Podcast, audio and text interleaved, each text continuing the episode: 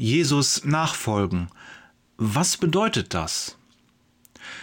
Ingo spielt jetzt also bei Real Madrid. Man munkelt, dass er kurz davor ist, einen Stammplatz in der Mannschaft zu bekommen. Die Nummer 7 soll dabei im Gespräch sein. Doch jetzt mal eine andere Frage. Kannst du dich an seinen Freund erinnern? Der, mit dem er sich das Fußballspiel des zweiten FC Bad Maingarten angesehen hatte? Der die Berufung von Ingo hautnah miterlebt hat? Diesen Freund habe ich neulich getroffen. Und ich kann dir sagen, der versteht die Welt nicht mehr. Ingo, diese Pflaume, den kenne ich seitdem er so groß ist.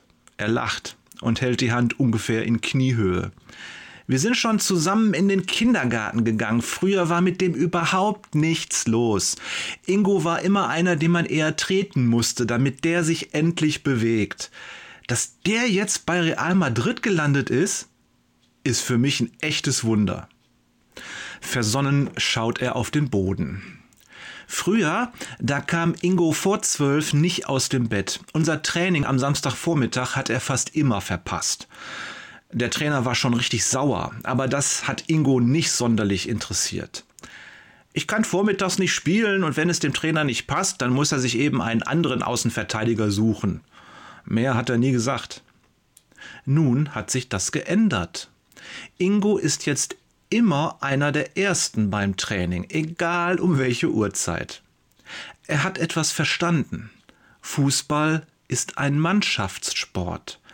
Wenn du ein guter Fußballer sein willst, dann musst du mit anderen zusammenspielen können. Als Einzelkämpfer kommst du nicht weit.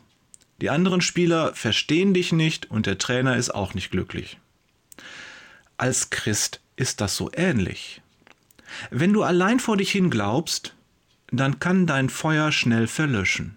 Du hast keine Kraft und dir fehlt die Unterstützung und die Hilfe der Glaubensgeschwister, der Zuspruch und das Gebet. Auf das gemeinsame Gebet hat Gott einen besonderen Segen gelegt. Und ich glaube, als Einzelgläubiger bist du die bevorzugte Beute des Teufels. Überleg mal, ein Löwe entdeckt auf der Jagd eine Herde Antilopen. Nach welchen Tieren hält er als erstes Ausschau? Genau. Okay, sagt sein Freund, früher hat ihn das nicht sonderlich interessiert. Ist halt alles eine Frage der Motivation. Nachdenklich schaut er mich an. Wie ist das denn überhaupt mit dem Training? Ist Ingo immer noch wie ein Irrer jeden Tag am Laufen und am Gewichte stemmen? Nein, denn auch hier hat Ingo etwas verstanden. Er weiß jetzt, dass wir ausbrennen, wenn wir ohne Rast und Ruhe aktiv sind und uns dabei verausgaben. Regelmäßiges Training ist gut. Hartes Training kann auch gut sein, aber Training ohne ausreichende Pause ist niemals gut. Der Herr selbst macht uns das vor. Sechs Tage schafft er und am siebten Tag ist Pause. In 1. Mose 2, Vers 2 steht, und Gott hatte am siebenten Tag sein Werk vollendet, das er gemacht hatte, und er ruhte am siebten Tag von seinem ganzen Werk, das er gemacht hatte. Diesen Zyklus von Arbeit und Ruhe dürfen und sollen wir für unser Leben übernehmen. Dann geht es gut und wir bekommen kein Burnout.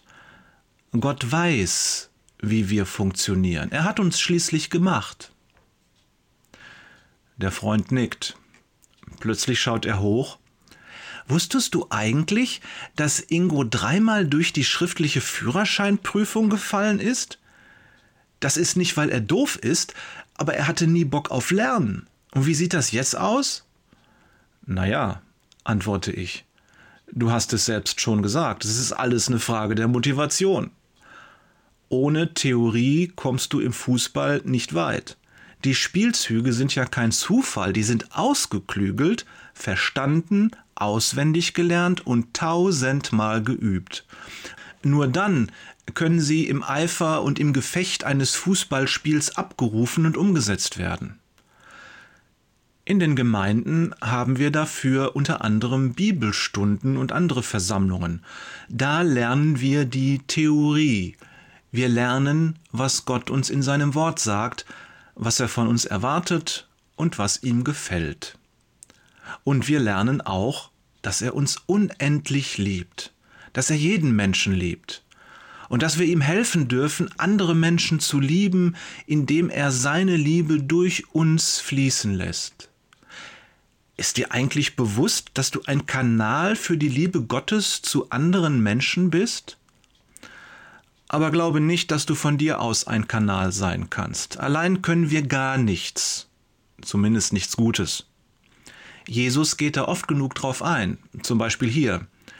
Jesus sagt, ich bin der Weinstock und ihr seid die Reben.